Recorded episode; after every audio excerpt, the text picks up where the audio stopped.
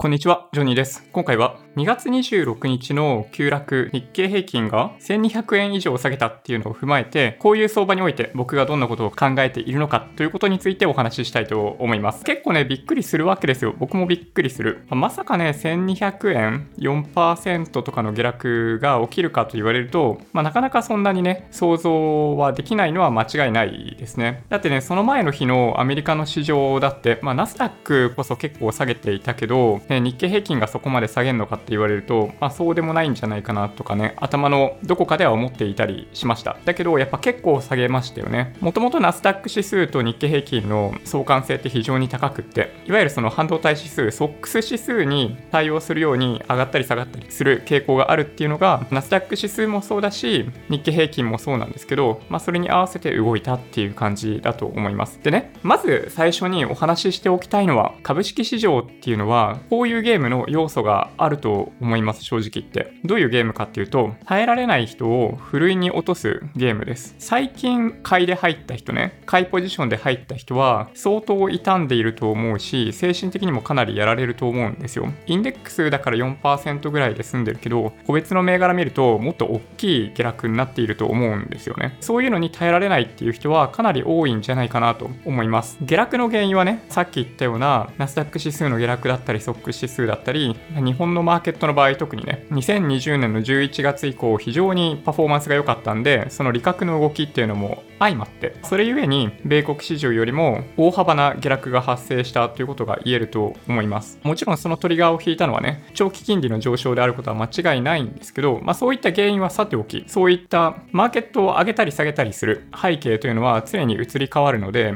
あんまりそこはね、実は重要じゃないんですよ、長期投資にとっては。こういう時に売りたい人結構いますよね。売りたい人結構いると思います。特にビットコインとかもそうだよね。今500万円弱、1ビットコイン500万円弱だけど、一時期は600万円超えるみたいな水準までいっていたんで、そっから20%は下がってないにしても、まあそんぐらい下げてるっちゃ下げてるじゃないですか。すごい、ね、傷んでる人は傷んでると思います。僕は今こういう時にね、何を考えているかっていうと、正直言うとね、特に何も考えてないですね。特に何も考えないで済む理由っていうのはまず一つああって、株に関しては十分に分散して投資ができていますと。全世界株式だったり、先進国株式を中心に僕の場合、ポートフォリオを組んでいるんで、そういう意味で、こういう日があってもね、2月26日、日経平均が4%下がるみたいなことがあったとしても、日経平均そのものは、まあ、日本株、国内株式そのものは僕のポートフォリオの中で何パーセントぐらいかでしかないし、ナスダック指数に投資をしているわけでもない、S&P500 とかダウ平均は、まあ、そこまで下げてないですよね。そのいわゆるハイテク株の方が一方的に売られているっていう側面があるんで、あんま売られてないっていうのがまず一つ。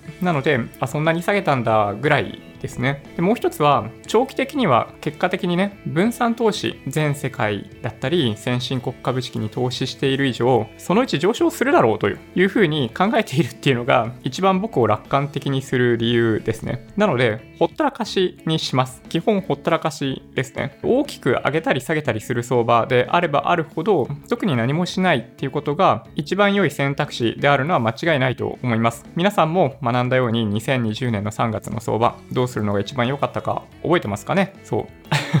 何もしないっていうのが賢明な選択肢だったと思います。買いに向かった人もあんまり早いタイミングで買いに向かうとそんなに利益出てないかもしれない。まあ出てるかなでもね。3月の急落中に買いで向かった人は結構大きく儲かったかもしれないけど、あそこまで下げるってことはなかなかないからね。1日ポコンって4%下げたからといって、2月のさ、月足見てみるとわかると思うんですけど、陽線じゃないですか、それでも。そうだから日経平均だけ見ると、今ね、損失出してる人って本当にここ2週間ぐらいで買った人だけなんですよ。それぐらい今の株価水準って高い位置にある。僕とかね、そういうある種、長期投資で積み立てとかでやっている人からすると、自分の買い付け平均単価ってめちゃめちゃ低いところにあるんですよ。そうだからね、そのちょっと4%下がったとかそういうのでは、そう、あんまりね、僕の精神状態に影響が出ないんですよね。これはね、ビットコインも同じで、まあ、ビットコインはいろんな商品が組み合わさってるわけじゃないから分かりやすいんだけど、僕の平均買い付け単価40万円ぐらいなんですよ。1ビットコイン。そうだから、まあ、600万円になったらそれはね、僕も嬉しいですよ。めちゃめちゃ嬉しい。だけど、まあ、それが400万円台になったからといって、なんかどうするかって言われると、特に何もしないですね。で、理由は、さっき言ったように長期にわたって上昇していくというふうに信じているから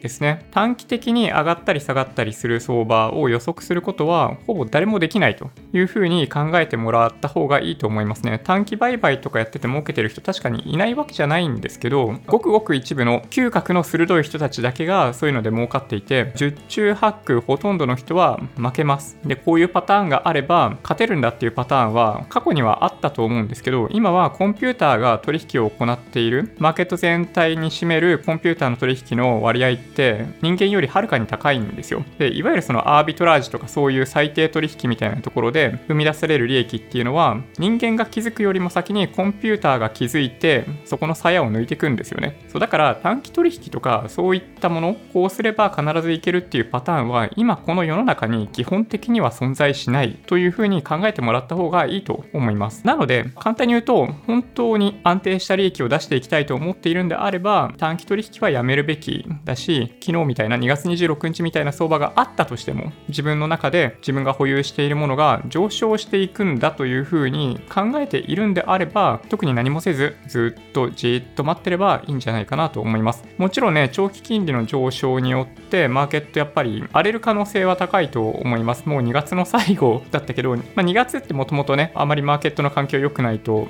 言われている月なのでどちらかというとこういった局面を迎えるまでに時間がかかったなっていうのが、まあ、僕の印象ではありますけどこっからね夏ぐらいにかけては1年間という大きなサイクルの中では、まあ、そんなに地合いがいいわけではないみたいなシーズンが続いたりするんで難しいなと思う局面結構あるかもしれないですけどもし長期投資とかで全世界先進国米国株式とかに投資しているんであればもし皆さんが今後もね長期間にわたってそれらの指数がね上昇していくといういうふうに信じているんであれば日経平均1200円下がったからといってあんまり気にする必要はないんじゃないかなと思います。もし今回の動画が良かったっていう方は高評価お願いします。合わせてチャンネル登録していただけると嬉しいです。それではご視聴ありがとうございました。バイバイ。